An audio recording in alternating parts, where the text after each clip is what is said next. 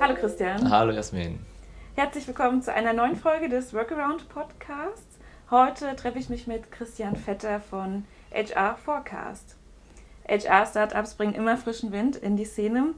Heute möchte ich deswegen eine neue innovative Lösung vorstellen, die dafür sorgen soll, dass die Personalarbeit in Zeiten der Digitalisierung noch einfacher, noch effektiver und natürlich auch noch effizienter wird. Christian, du bist Managing Director und Co-Founder von HR Forecast. Ihr helft mit gezielten Datenanalysen sogenannte versteckte Juwelen im Unternehmen zu identifizieren. Was verstehst du denn unter den sogenannten versteckten Juwelen? Also besonders wichtig ist ja im Unternehmen das Wissen der Mitarbeiter.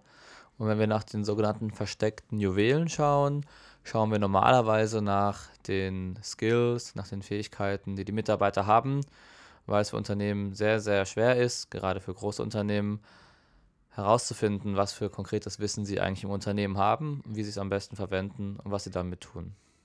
Und wie kommst du zur Personalarbeit? Was hast du vorher gemacht? Was ist deine Motivation, HR Forecast gegründet zu haben? Also ehrlich gesagt, hatte ich mir vor zehn Jahren nicht gedacht, dass ich jemals im Personal lande. Ich hatte es nicht auf der Agenda. Ich hatte, ich habe ein Studium im Bereich Controlling und Finanzen gemacht. Also die Zahlenaffinität war schon immer in mir drin, schon als kleines Kind. Aber dann habe ich ein paar Abzweigungen genommen und irgendwann festgestellt, dass im Personalumfeld das Thema Daten noch gar nicht so präsent ist. Das war ungefähr im Jahr 2009 oder 2010. Und da haben wir uns zum ersten Mal Gedanken gemacht, also ich und ähm, das damalige Gründerteam, wie man dann HR und Daten besser miteinander verzahnen kann, weil letztendlich auch offen gesprochen die ähm, ja, im HR nicht unbedingt eine riesige Affinität für Daten immer besteht. Und ja, jetzt acht Jahre später, glaube ich, sind wir auf einem ganz guten Weg. Kannst du uns nochmal genau erklären, was HR Forecast macht und was dahinter steckt? Ja, sehr gerne. Also HR Forecast macht zunächst einmal für ein Startup relativ viel. Wir sind nicht auf eine einzelne Nische ausgerichtet und versuchen ein konkretes Problem zu beheben, wie es ja viele Startups tun. Und bei uns ist es mehr so, dass wir getrieben sind von den vielen Themen, die um im Unternehmen passieren. Und oftmals oder fast immer handelt es sich dabei um Veränderungen im Unternehmen die normalerweise durchs Geschäft ausgelöst werden und über das über HR, über das Personal dann bis zum Mitarbeiter runter sich entsprechend auswirken. Also das kann alles sein von einer Transformation von Unternehmen. Es kann aber auch sein, dass es um sehr disruptive Einflussfaktoren geht. Und unsere Aufgabe bei HR Forecast ist, ist es, dass wir Unternehmen bestmöglich vorbereiten, dass jeder einzelne Mitarbeiter im Unternehmen letztendlich für Veränderungen bereit ist und dass jeder einzelne Mitarbeiter zu jedem Zeitpunkt bestmöglich von Personal gemanagt wird. Und mh, mm, deswegen haben wir entsprechend einen, Daten, ähm, einen datenbezogenen Ansatz entwickelt, äh, weil wir sind der Meinung, das meiste Wissen, was HR braucht, um Mitarbeiter besser zu steuern, liegt irgendwo in den Daten verborgen. Und deswegen wenden wir im Prinzip kein besonders neues Geschäftsmodell an, nämlich die Analyse von Daten, die ist jetzt auch schon einige Jahre alt, sondern wir wenden das entsprechend für HR an. Das heißt, wir nutzen die Daten, die dort liegen, aber natürlich auch, und das ist ganz wichtig, die Daten, die in der großen, weiten Welt um, umherschwirren, um entsprechende Datenmodelle zu bauen und diverse Fragestellungen, und da gibt es ganz, ganz, ganz viele, zu beantworten. Seit wann gibt es euch schon? Euch gibt es jetzt auch schon ein paar Jahre, oder? Genau, wir sind jetzt bald, ja, viereinhalb sind wir jetzt. Also wir haben aber ja fair, fairerweise gesagt schon 2019 angefangen mit der Entwicklung, als wir noch Studenten waren. Wir haben allerdings vier Jahre lang parallel zu unserem ersten Job, wir waren damals in Großkonzernen, das hat uns auch sehr stark beeinflusst für unser, für unser Vorhaben, haben wir entsprechend entwickelt und uns inspirieren lassen und haben 2014 letztendlich gegründet. Mhm. Wie viele Mitarbeiter hat HR Forecast? Ähm, also wir haben um die 25 Leute. Wir haben zwei Standorte schon seit immer. Also wir haben quasi von Tag 1 an ist mein Mitgründer, der Florian, nach Bremen gezogen. Und es hat sich im Nachhinein als glücklich erwiesen, dass wir getrennt voneinander sind, weil äh, so hat er quasi den Arbeitsmarkt in Bremen, wo er sich aufhält zur Verfügung und ich bin ja in München gelandet. Und insofern haben wir in München um die zehn Leute, in Bremen ein bisschen mehr als zehn Leute. Und wir haben jetzt seit neuestem, nämlich seit ungefähr zwei Monaten, auch noch einen Standort in Kiew in der Ukraine, äh, weil wir quasi einen Trend verfolgen vom Outsourcing zum Insourcing und unsere Technologie entsprechend mit einem kompetenten Team direkt bei uns an Bord weiterentwickeln wollen. Hm. Wie kommt ihr an die ganzen Daten, die du gerade angesprochen hast? Wo kommen die her? Also es gibt da letztendlich zwei Ansätze in der Fragestellung, muss man natürlich sagen. Es gibt interne Daten und es gibt externe Daten.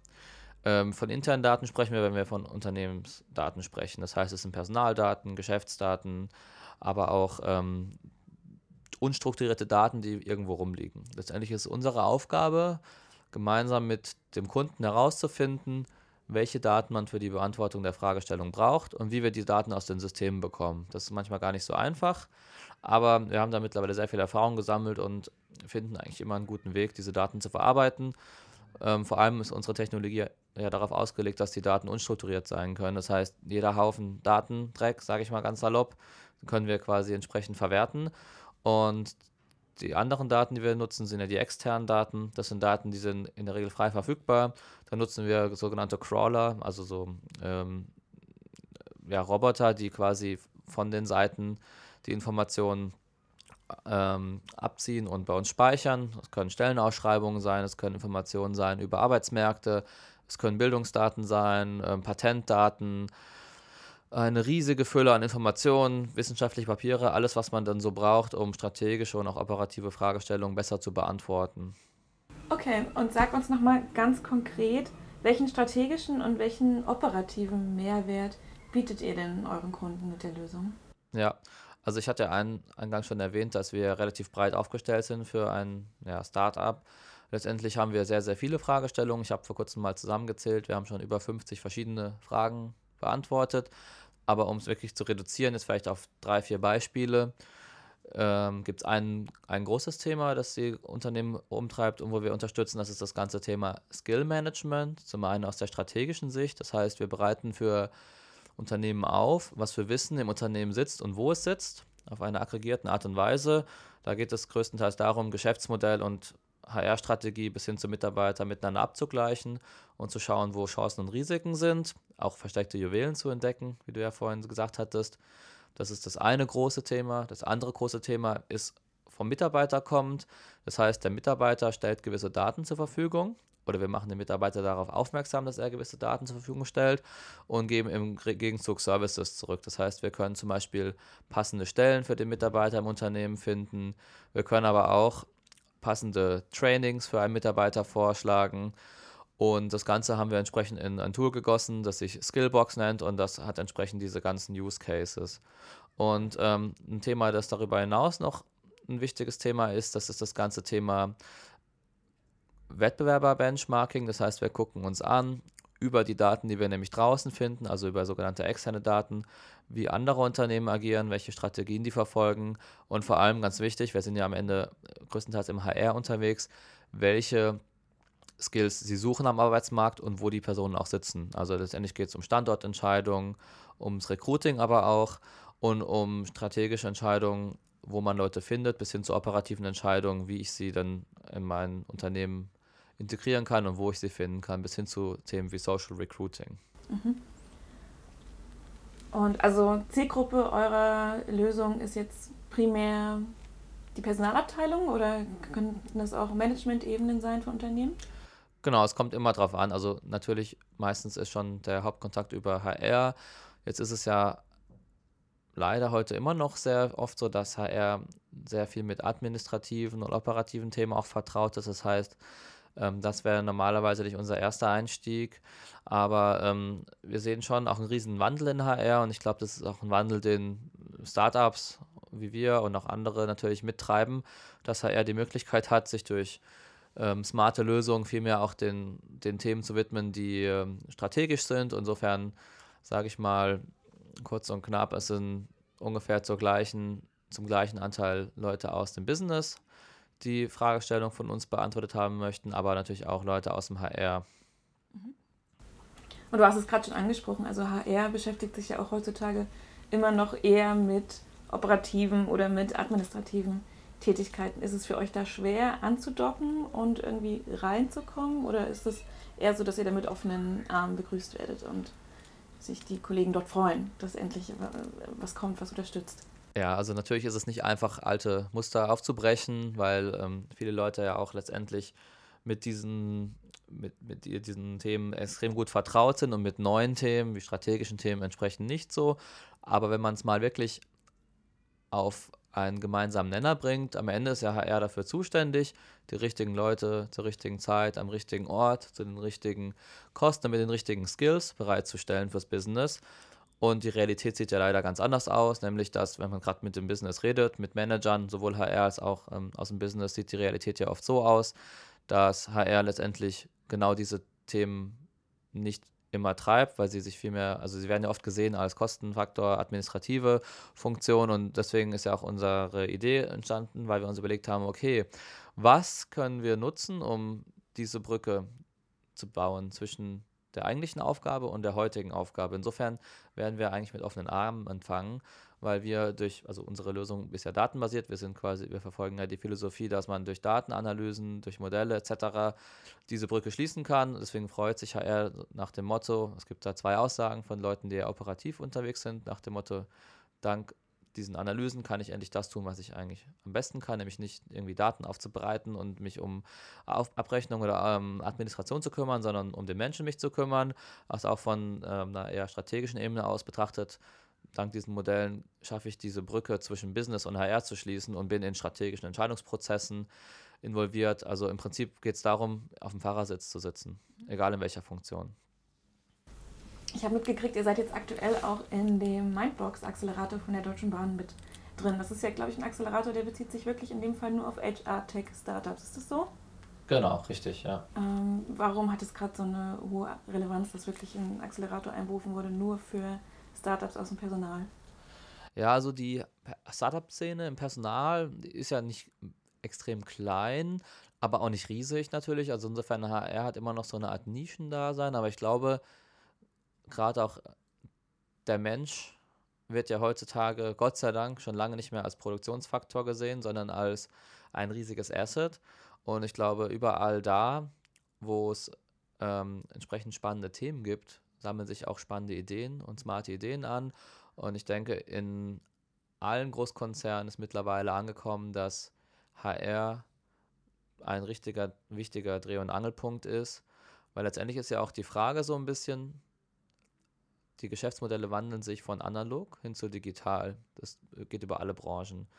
Und digitale Geschäftsmodelle verlangen Innovation. Und Innovation wird natürlich von Leuten getrieben. Das heißt, HR hat eine ganz andere Rolle, weil in analogen Geschäftsmodellen ging es oft darum, möglichst produktiv und effizient zu sein. Und heute geht es darum, innovativ zu sein, Disruption zu verarbeiten und flexibel zu sein.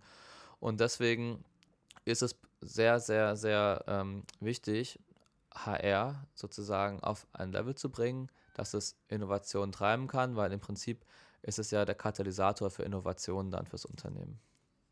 Probiert ihr auch konkrete Sachen aus mit der Bahn oder sitzt ihr einfach dort auf den Coworking Spaces und äh, kriegt finanzielle Unterstützung? Oder wie, wie sieht das da genau aus, das Programm? Ja, wir sitzen eigentlich viel zu wenig dort, weil wir in Bremen und München unsere Standorte haben und noch so relativ viel unterwegs sind. Aber wir haben da sehr, sehr spannende Projekte. Ähm, genau auf die Fragestellung, die ich vorhin erwähnt hatte, bezogen. Also es geht wirklich darum zu analysieren, wie sieht ein Job in Zukunft aus, welche Skills braucht er, welche Skills haben wir, ähm, aber auch hinzuschauen, welche ähm, Trends es draußen am Markt gibt und wie man die entsprechend intern verarbeiten kann.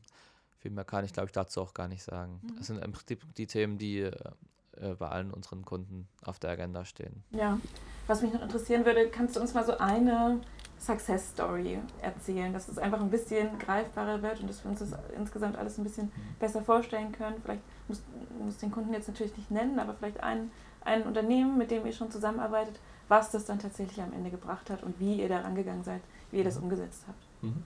Wir hatten da eine sehr schöne Success Story, die hat sich auch mittlerweile schon ein paar Mal wiederholt, weil letztendlich der Ansatz sehr gut funktioniert. Wir hatten von einem großen Konzern, der natürlich auch vor einem großen, großen Veränderungen steht, die Fragestellung bekommen, okay, was für Wissen haben wir im Unternehmen? Welches Wissen ist zukunftsorientiert? Das heißt, was können wir davon mit in die Zukunft nehmen und welches Wissen müssen wir weiter qualifizieren? Und das Ganze hat sich letztendlich um diese Klammer Skill Management gedreht.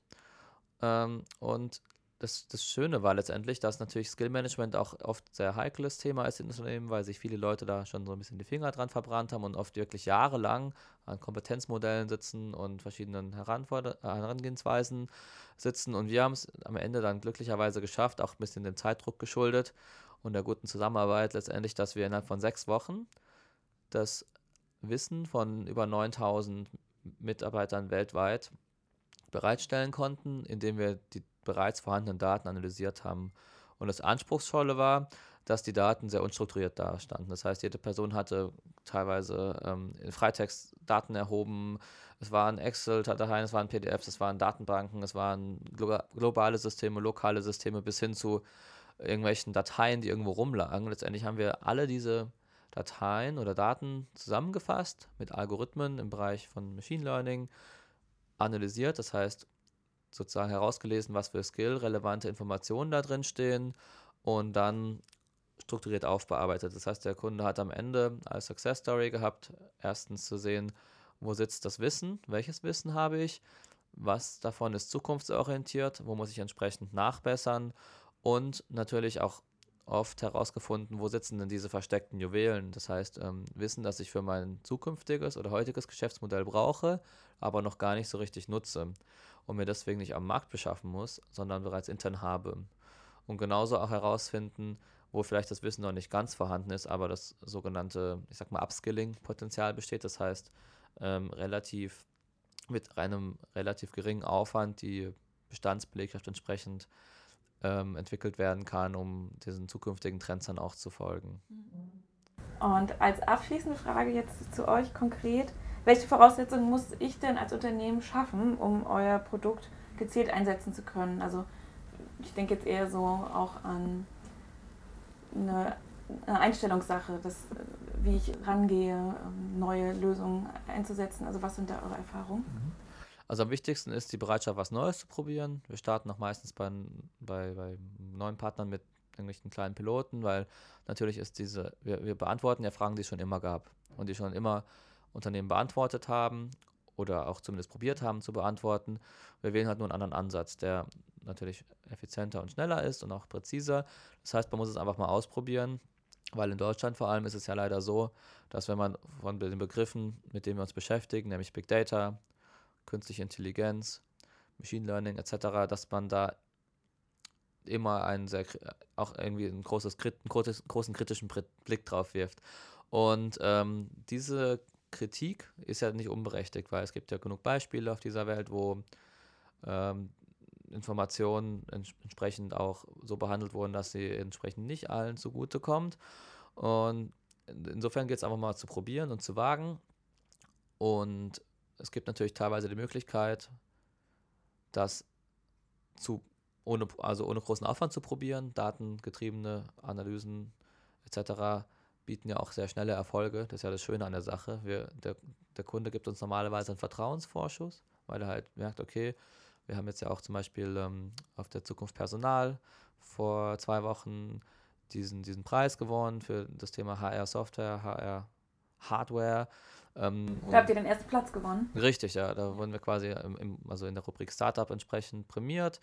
Ähm, das hieß in HR Innovation Award und äh, letztendlich über solche Auszeichnungen, das hilft natürlich auch, dass die Unternehmen sehen, das tut sich was am Markt, es verändert sich und ich muss einfach früher oder später mit dem Thema Daten anfangen, weil sonst macht es jemand anderes.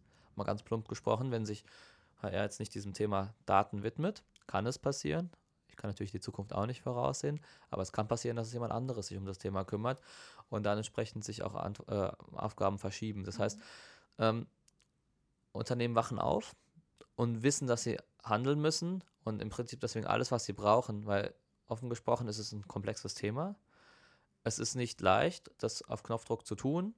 Das heißt, man muss einfach probieren, loslegen und wie man so schön sagt, ins kalte Wasser springen und am Ende rauskommen, äh, äh, schauen, was rauskommt und ob das einen Nutzen für die Organisation hat. Mhm. Wenn du jetzt einen Wunsch frei hättest, so für die Personalarbeit in der Zukunft, was würdest du da dir vorstellen oder was würdest du dir wünschen, wie soll das in Zukunft aussehen, die Personalarbeit? Also erstmal würde ich mir wünschen, dass viele Vorurteile sowohl von HR nach draußen als auch von draußen Richtung HR abgelegt werden, weil die Welt wird sich verändern, Funktionen wachsen zusammen. Das heißt, es ist sehr wichtig, dass Möglichkeiten bestehen, neue Sachen auszuprobieren. Das ist mein erster Wunsch. Mein zweiter Wunsch ist, dass sich natürlich, natürlich diese, diese, ja, ich sag mal, Big Data-Komponente im Personalmanagement weiter verfestigt. Ich bin auch sehr sicher, dass dies passieren wird, weil es entsprechend ja ähm, gute Beispiele gibt, wie das Ganze auch schön funktionieren kann. Und insofern ähm, ist es vielleicht weniger ein Wunsch, aber mehr eine Vision. Sehe ich eine Welt, in der die Symbiose Mensch und Daten sehr gut funktioniert. Und ich glaube, das ist auch ein Wunsch von vielen HR-Lern, dass man sich in seiner Arbeit auf das beschränken kann, was man am besten kann, nämlich mit Menschen zu arbeiten, Entscheidungen zu treffen, Strategien zu formen und andere Themen entsprechend abgenommen bekommt, wie zum Beispiel das, was wahrscheinlich auch jeder HRler von jeder Hierarchiestufe kennt, das elendige Zusammensuchen von Daten, das händische Auswerten von Informationen, ähm, dass man das einfach ein bisschen in den Hintergrund stellt und somit die Funktion HR auch aufgewertet wird. Wo will HR Forecast hin? Wo seht ihr euch in fünf Jahren? Also wir haben immer große Schwierigkeiten, Prognosen abzugeben, weil also was auch eine Besonderheit bei uns ist, wir haben keinerlei Investoren bei uns an Bord. Das heißt, wir haben von Tag 1 an immer ähm, das tun können, was wir wollen. Und wir hatten das Glück, dass wir ähm, natürlich, also kann auch ein Pech sein, wir mussten halt immer letztendlich erstmal unsere Ideen verkaufen, bevor wir neue Ideen schmieden konnten. Insofern gebe ich da ungern eine Prognose ab, weil wir haben vor zwei Jahren noch was ganz anderes getan als heute. Aber ich bin jetzt einfach mal mutig und sage, das Thema Skill Management wird weiterhin an Wichtigkeit gewinnen und wir werden in fünf Jahren bei allen großen Unternehmen imstande sein, auf Knopfdruck ihnen zu sagen, was für Wissen sie haben, wo es sitzt, wie sie es nutzen können, was sie tun müssen, um es noch besser zu nutzen. Wir können aber auch jedem Mitarbeiter helfen, sich entsprechend weiterzuentwickeln. Und da gibt es noch ein neues Thema, an dem wir gerade arbeiten. Da sind wir aber noch ganz am Anfang unsere DNA vom Unternehmen, auch wenn wir eigentlich auf dem HR-Markt tätig sind, sind ja Daten. Das heißt, wir gehen jetzt auch weiter und schauen uns Fragestellungen außerhalb von HR an. Das heißt, das wäre natürlich noch ein Riesenthema. Ähm, bei dem konkreten Fall, wo wir gerade arbeiten, geht es darum, in einem technischen Umfeld, wo Qualitätsingenieure arbeiten, Fehlercodes, die von Maschinen und Fahrzeugen etc. gesammelt werden, zu analysieren und entsprechend Prozesse zu optimieren, wie man Gewährleistungsfälle oder Schadensfälle beheben kann. Es hat also absolut nichts mit dem zu tun, was unsere Kunden bisher von uns kannten, aber von der Herangehensweise, nämlich viele, viele Daten miteinander zu verknüpfen, mit Algorithmen schlau auf, auszuwerten und zu analysieren und letztendlich dann Tools bereitzustellen, mit denen Entscheidungen getroffen werden können und diese auch umgesetzt werden können. Das ist letztendlich das, was alles gemeinsam hat, egal ob HR, Technik, Strategie oder auch Produktion. Und ich glaube, das ist nochmal ein super spannendes Thema, was auch viele, viele spannende Services für den End-User oder auch für den Mitarbeiter letztendlich bereitstellen kann. Mhm. Ja, super. Vielen, vielen Dank für die spannenden Insights von dir, Christian. Ich danke dir für deine Zeit. Danke, hat mir Spaß gemacht. Vielen, vielen Dank. Und auch Ihnen, liebe Zuhörer, danke fürs Wiedereinschalten. Schreiben Sie uns gerne mal eine Mail unter podcast.hy.co, hy.co. Geben Sie uns Feedback, Anregungen, wen hätten Sie hier noch gern zu Gast. Und ansonsten sage ich Tschüss und freue mich aufs nächste Mal.